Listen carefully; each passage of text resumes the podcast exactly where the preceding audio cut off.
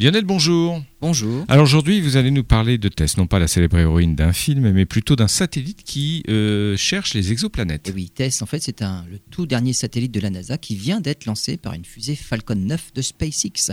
C'est le successeur de Kepler dans la chasse aux exoplanètes.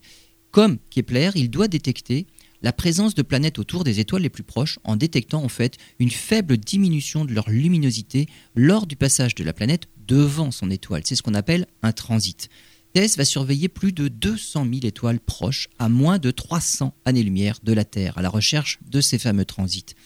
TESS ne surveillera pas les mêmes types d'étoiles que celles que surveille Kepler. Il y aura en particulier 1000 naines rouges dans une zone 400 fois plus étendue que celle couverte par Kepler.